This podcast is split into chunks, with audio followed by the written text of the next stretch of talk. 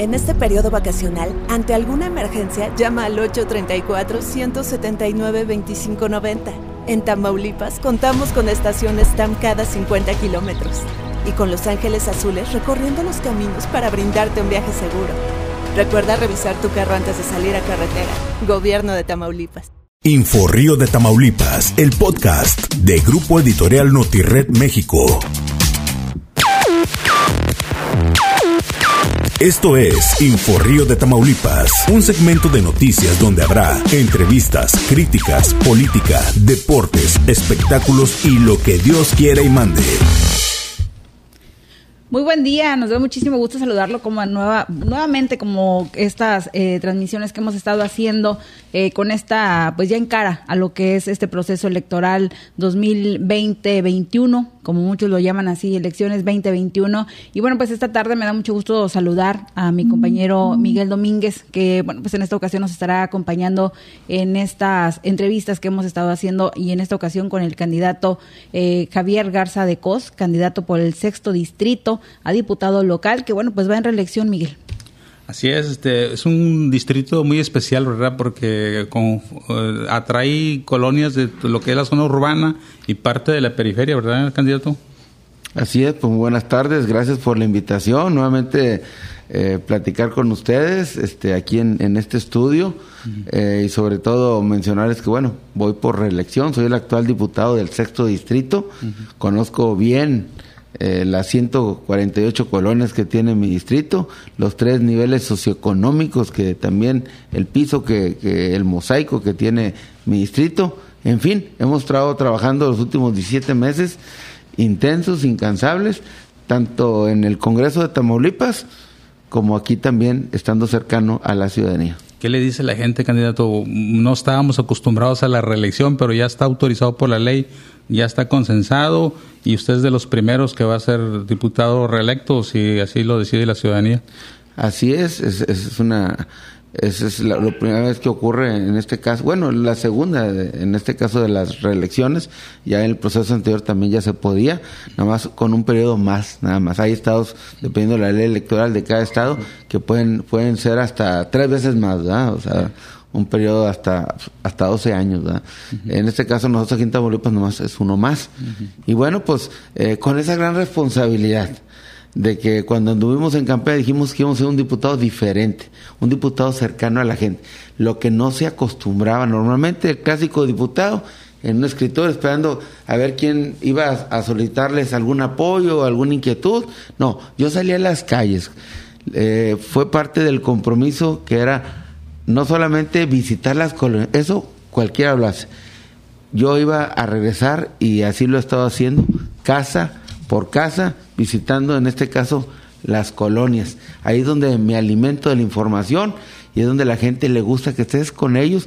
Están los momentos difíciles que sobre algunas situaciones que hemos tenido en Reynosa, ahí, ahí ha estado su diputado ahí en el distrito, no hemos salido del distrito y también me llevo las propuestas ciudadanas al Congreso, a la máxima tribuna de Tamaulipas, para algunas de ellas hacer exhortos ante cualquiera de los tres niveles eh, de autoridad municipal, estatal o federal y también modificaciones a la ley. Candidato, ¿han cambiado propuestas de la elección pasada a esta en este recorrido? Digo, apenas va una semana y días, pero han cambiado algunas, se han visto que, bueno, pues ahora piden más de una cosa que de otra. ¿Cuál ha sido este, este recorrido que lleva? Pues son necesidades distintas. Es dependiendo en qué sector tenemos de la ciudad.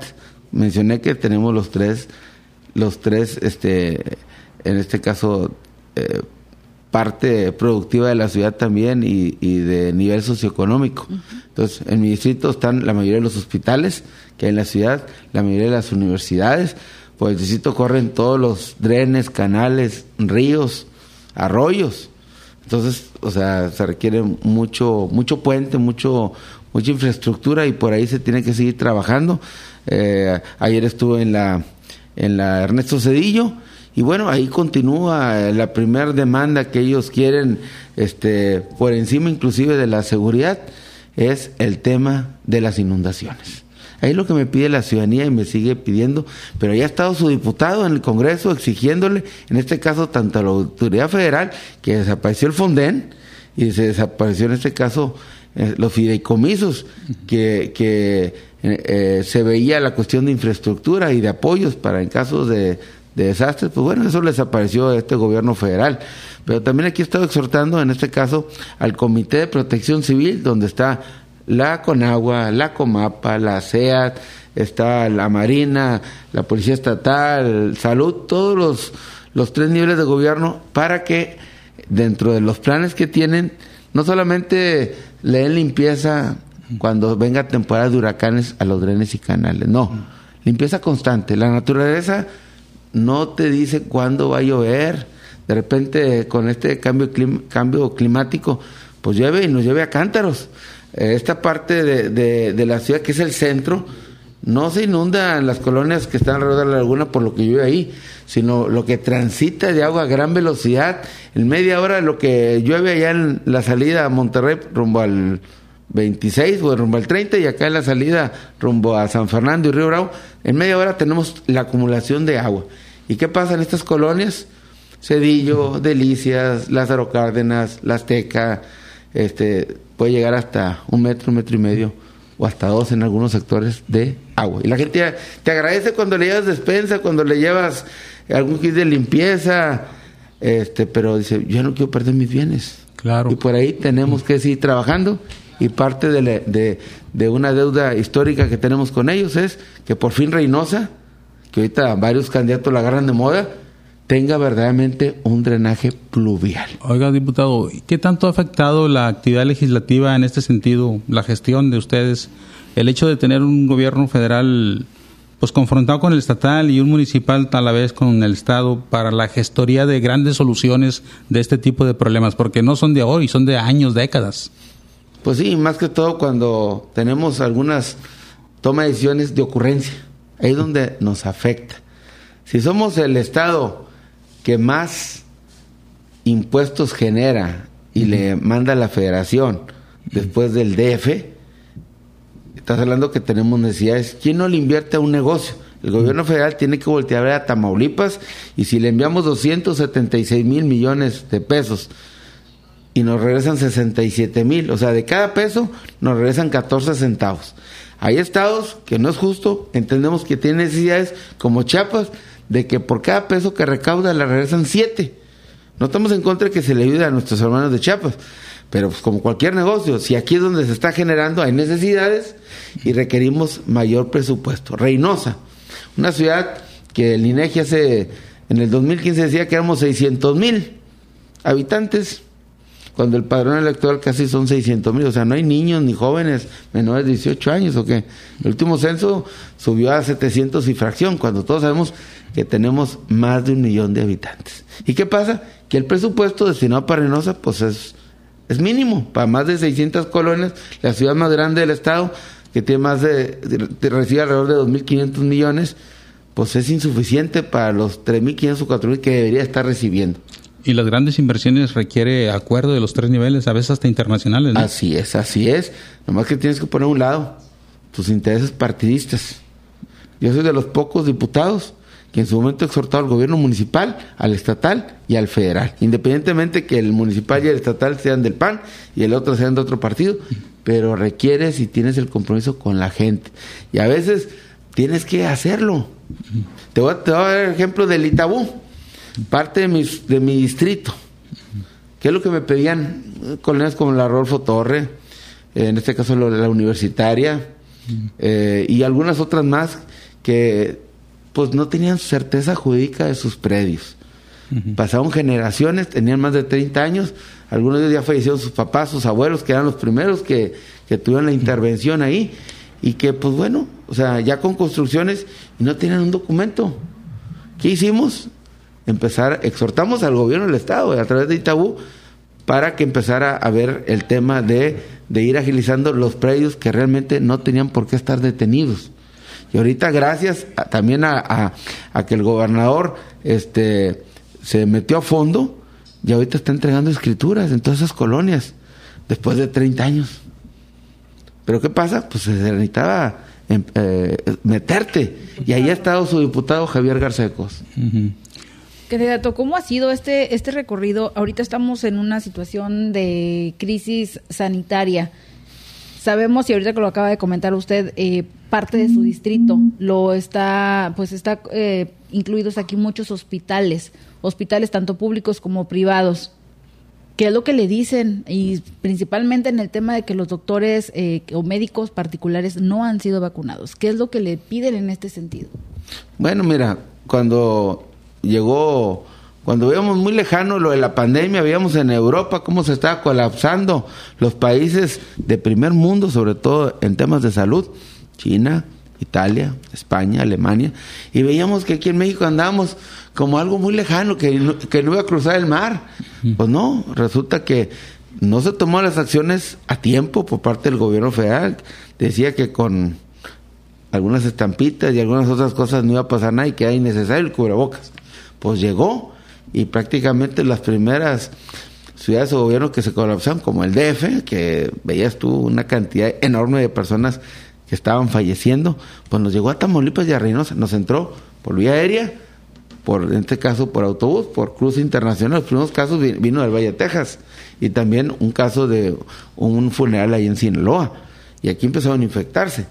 Pero, ¿qué hizo el gobierno del Estado? Y nosotros como diputados, se requería mayor intervención, sobre todo que no estábamos preparados. Ningún país del mundo estaba preparado para una pandemia. Y el presupuesto que le llegaba a Tamaulipas de salud, pues son para el, el eh, ¿cómo tiene? Para lo cotidiano, para las enfermedades normales, por lo que requieren los hospitales, pero no por una pandemia. Los hospitales no tenían respiradores y infinidad de aparatos que se requerían para esta pandemia. ¿Qué hicimos? Pues muchos de los presupuestos que estaban destinados a otras secretarías se destinaron para salud y para y para seguridad pública, porque no sabíamos hasta dónde puede llegar la crisis, como pasaba en otros países, de la gente desesperada, y teníamos que también reforzar el tema de seguridad. Eh, aquí el gobierno del estado también hizo cercos sanitarios, muy criticados, pero necesarios. Fuimos de los primeros estados que empezó a la normalidad y con los ocho hospitales movibles que se autorizaron, que el gobierno del estado planteó y que el Congreso apoyó, en este caso los diputados, eh, ocho hospitales móviles con ganas de no usarse, pues se usaron en Reynosa. Y aquí las 80 camas con, con los aparatos para respirar, pues se usaron y gente falleció. Mucha gente falleció en sus casas, porque ya cuando ibas al hospital ibas casi prácticamente pues ya agonizando. ¿Qué sucede? Este, que nosotros nos dimos a la tarea, estuvimos visitando hospitales, ayudando a los familiares que tenían algún paciente. Pero dices, aquí estas personas, los médicos, enfermeras, nuestros héroes, están haciendo su parte, cansados, eh, con horas intensas, pero el problema lo teníamos en las colonias, en las fábricas se estaba cuidando la gente y me di a la tarea de ir eh, en, en, plena pandemia, porque no he dejado de trabajar antes y durante la pandemia, casa por casa, concientizando, llevándoles cubrebocas en su momento, geles y, y dándoles información, porque ahí todo el día se cuidaban y llegaban a las casas y entre vecinos platicando, pues no sabían cómo andaban.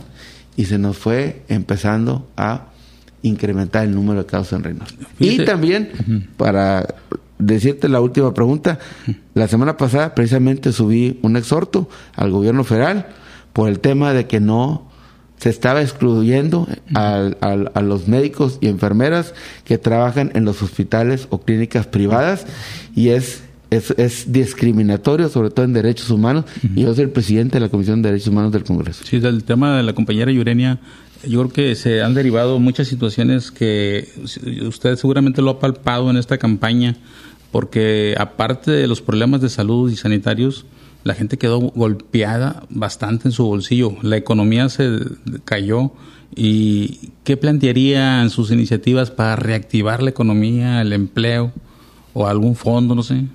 Bueno, en su momento también hice una propuesta a la Secretaría de Hacienda y Economía del Gobierno Federal, porque el presidente dijo, a ver, les pido a todos los empresarios o, o pequeños negocios que mantengan un mes a sus trabajadores pagándoles y no los despidan. Y bueno, pues todo el mundo, pues estaba hablando el presidente, hizo caso y esperabas algún estímulo o apoyo para los pequeños y medianos negocios. Pues no, no hizo nada. Nunca llegaron los apoyos, ni siquiera estímulos fiscales para decir, te voy a aguantar tantito, este, déjame recuperar alguna, alguna, alguna extensión, plazos. Algunos te pedían plazos para pagar ciertos impuestos, pues no los hubo. Aquí, ¿qué pasa? Aquí se estuvieron dando también apoyos, en este caso, y ahorita, sobre todo para la reactivación económica, se requiere nuevamente meter inventarios. Hay negocios, me le he pasado ahorita recorriendo mercados, eh, calles peatonales, eh, calles como León Ramírez, que tiene mucho comercio, eh, viendo qué está pasando, y me dicen, oye, estamos regresando, ya estamos otra vez, ha sido bien difícil, necesitamos apoyos y ahí es donde estamos platicando con ellos, orientándolos, porque hay fondos especiales que están manejando a intereses blandos por parte del hay instituciones como como Inversión Tamaulipas donde pueden acercarse y bueno ahí ver el planteamiento porque se requiere a veces un empujoncito para volver a activarnos. Candidato, estamos hablando ya de empresas grandes, este, o el comercio, más bien comercios pequeños que van reactivándose y todo esto pero ha tenido reuniones con empresarios, ha tenido reuniones con cámaras que pues manejan mucho esta movilidad económica en nuestro país y por supuesto en el estado. ¿Qué es lo que le dicen aquí las las cámaras, los empresarios al respecto? Muy preocupados, muy preocupados por la por la certeza de sus inversiones. Estuve con Index, con la Asociación de Maquiladores de Reynosa, nos dio una serie de planteamientos sobre todo de, de, infraestructura, también temas de seguridad, en fin, nos llevamos tarea también.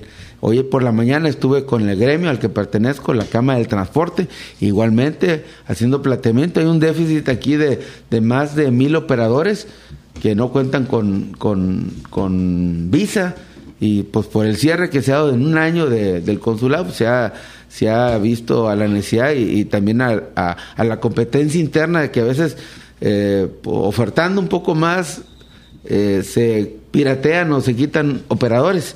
Y también por el crecimiento del negocio que hay ahorita aquí en la región de, de, hidrocarburos, muchos de esos operadores se han ido a ese tipo de giros y con los permisos que les otorgaban para internarse hacia Estados Unidos, ahorita el mayor problema que hay es que no hay operadores para hacer el trabajo de maquiladora de transfer es una de las principales demandas que hay y ahí tenemos que meternos y aplicarnos. Conozco bien el tema, es mi gremio y por ahí les hice algunos planteamientos. Oiga, candidato, también hemos observado un común denominador, ¿verdad, Yurenia? Que en los parques industriales hay una grave problemática de movilidad humana y de transporte.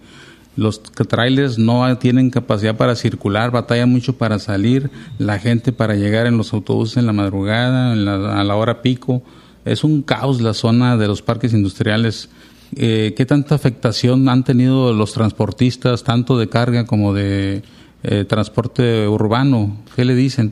Muchísima, muchísima. De hecho, este, ahorita se comentó y cuando estuvimos en Index también fue uno de los puntos que nos dijeron, la problemática que hay ahí en, la logística y también en la viabilidad. Se requiere este, mayor orden ahí, este, porque a veces eh, los dejamos solos. Ahí tiene que entrar más, en este caso, el municipio por medio de tránsito, meter ahí un poco más de orden.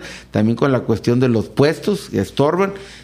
a veces no se imaginan eh, el, el, grado que requiere un vehículo pesado, un tráiler para dar vueltas. Entonces andan haciendo maravillas. Y también para el transporte público, o sea, Necesitamos meter orden y sobre todo que ahorita el candidato alcalde Chuma escuchó las propuestas también, también tomó nota y por ahí vamos a seguir avanzando y lo que le corresponde a los diputados federales también están escribiendo ahí y yo creo que vamos a ir avanzando, sobre todo escuchando a la gente. No es cuestión de obras, no es cuestión de obras ahí. Algunas sí, pero otras es cuestión de orden. Es cuestión de orden también. ¿Por qué? Porque hay infraestructura que ya está que a veces no la necesitarías tumbar algunas cuestiones, pero a veces nosotros mismos ocasionamos el problema. de, de, falta de orden, todo el mundo hace lo que quiere y no hay una autoridad que te, te, te, dé la viabilidad o en este caso eh, para que circules en forma correcta. que permite nada más el paso a los a los trailers de carga y todo eso, porque sí hay mucha de que pues no no no les permiten entrar a los estacionamientos de las maquiladoras y pues estacionan sobre las avenidas y esto es lo que les impide. También nosotros como transportistas necesitamos tener cuidado, no dejar los remolques donde quiera porque también estorban. Total, en fin, todo mundo tenemos que meternos en el orden. Conjunto. Así es. ¿No requiere algún incentivo fiscal el sistema del transporte o el transporte de carga? Sí, bastante. De hecho, acaban de eliminar los gastos ciegos. O, sea, es un duro golpe. ¿Por, qué? Ahorita lo decían los transportistas. Le quitaban, en este caso, lo de los gastos ciegos al gobierno porque no conocen, porque se les ocurre y piensan que estás en, en un paraíso. Es mentira, imagínate. Un vehículo, un transporte de carga, que ocupa 18 llantes entre camión y la caja, y va a la Ciudad de México, o a Puebla, que es, es un peligro ir a Puebla, este, se te poncha una llanta, se te revienta una llanta. A X hora encuentras una llantera, pues no tiene facturas. ¿Qué haces? No, no puedo porque pues no puedo, puedo poder deducir. Era, un, era, era ahí un, un, apoyo que se tenía precisamente para ese tipo de cuestiones que ocurren en la carretera, porque pues, es lo que vivimos. Algún tipo de problema que no, que negocios que no facturan, ¿cómo le haces? y se quitó ese estímulo que está afectando durísimo al transporte de carga. ¿Y qué futuro tiene Reynosa? Porque requiere mayor movilidad con la apertura del Temec y el, puerto de Manzanillo y la carretera que construyó Felipe Calderón en el puente de Chihuahua que está ahí, el cruce de la puente muerte. Baluarte. Este, aparentemente iba a haber un boom de, de, logística, de transportación de productos extranjeros y que iban a pasar por esta zona. ¿En qué quedó ese gran proyecto que había? Está parado eh, y, no por y no por Tamaulipas, ¿eh? El problema que se dio, sobre todo este por el puente de Baluarte, que te ahorras 10 horas para llegar a Nueva York, viniéndote aquí por esta frontera de Reynosa, inclusive eh, tanto Matamoros como Laredo, porque Reynosa pues tiende a crecer, se va a ampliar ya un puente gemelo al que tenemos de FAR, esperemos que este sí lo dejen bien este, no que vayas brincando, pues dicen que para que no se roban los choferes, pero no, no, ibas brinque y brinque. Este, están paralizadas todavía, este, de, eh, allá de, de, Sinaloa y de Sonora, cuatro mil cargas que iban a llegar, este, constantemente por semana, están pendientes, pero por problemas de seguridad en estados como Durango y, allá por, por, por los tránsitos que, que se tenían, eh, tráfico, perdón, este, no se ha, no se ha concretizado correctamente, pero para allá va. Tenemos que tener la capacidad para recibir aquí cuatro mil cargas. Ok, ¿y de dónde sacar los choferes? Hay más de mil camiones ahorita parados en nuestros patios. Por ahí tenemos que trabajar en eso.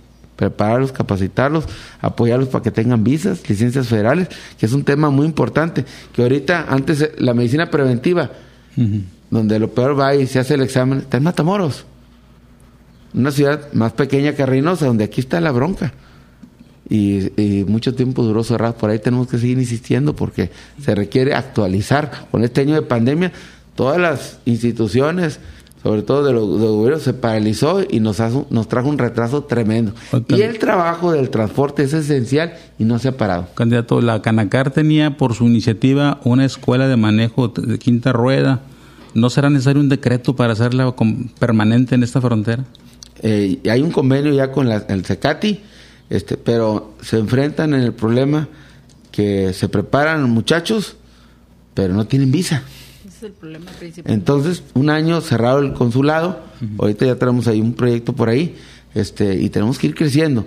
Tenemos que ir viendo la cuestión desde que están los estudiantes en las universidades, que, que, que, que desde ese momento empiecen a ver el tema de las visas. porque La industria de la maquiladora también requiere gente este, manos de obra que en su momento profesionales que también tengan la oportunidad de viajar, o sea, y de capacitar, este, sobre todo pues son internacionales estas compañías. Tenemos que ir viendo qué requiere Reynosa, cuáles cuáles son nuestras las empresas que aquí están, qué requieren, qué necesidades y por ahí tenemos que ir trabajando, impulsando iniciativas relacionadas con eso. Candidato, su recorrido que tendrá el día de, de hoy seguirá caminando. No, pues como, como lo hemos hecho, soy de los diputados que más camina y recorre las del Estado, ¿eh? no nomás de Reynosa, del Estado. Por ahí vamos a andar hoy en, las Delicias, ahí cerca de la laguna, también con problemática similar, y en la ampliación de Delicias. ¿Por qué? Porque ahí son de las colonias que más votos me otorgaron en el 2019. Entonces estoy comenzando con, con la, donde tenemos mayor presencia también y para irles a agradecer. Y estamos ratificando ese apoyo y lo están viendo bien y me han recibido muy bien y estoy bien agradecido. Oiga, candidato, una pregunta obligada. ¿Cómo van a enfrentar los candidatos del PAN eh, el aparente e inminente desafuero del gobernador? pues bueno, estamos esperando a ver qué, qué resolución tengan allá en la Ciudad de México. En estos días mencionaban ellos que, que lo traen el tema, pues lo esperaremos, nosotros aquí estamos.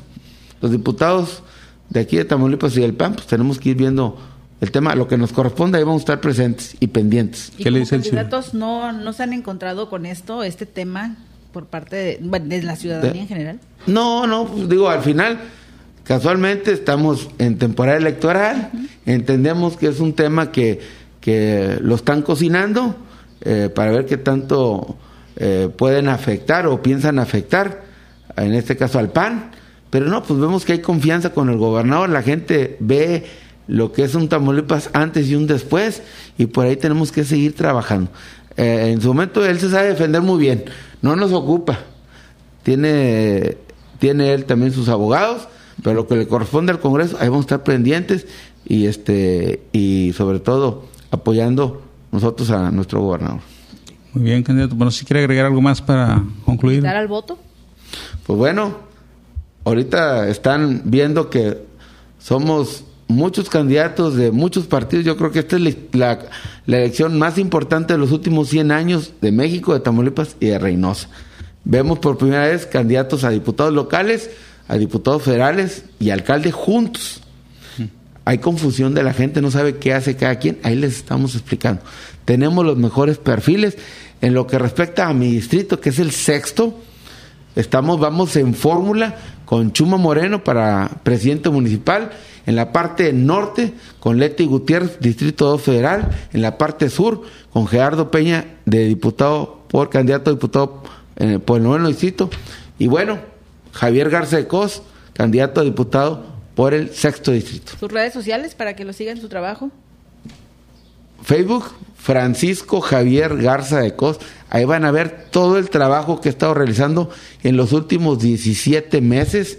Ahí está todo, en las redes sociales. Y también estoy por Instagram en, en J Garza de Cos y por Twitter arroba Garza de Cos. Muchísimas gracias, candidato, por estar de Muchas gracias por la invitación y saludos a todos. 6 de junio, Javier Garza de Cos, experiencia, porque el trabajo genera confianza. Muchísimas gracias por estar con nosotros. Miguel, muchísimas gracias por tu compañía de esta tarde. Muchas gracias a ustedes por la invitación. Estás escuchando Info Río de Tamaulipas, el podcast de Grupo Editorial Notired México.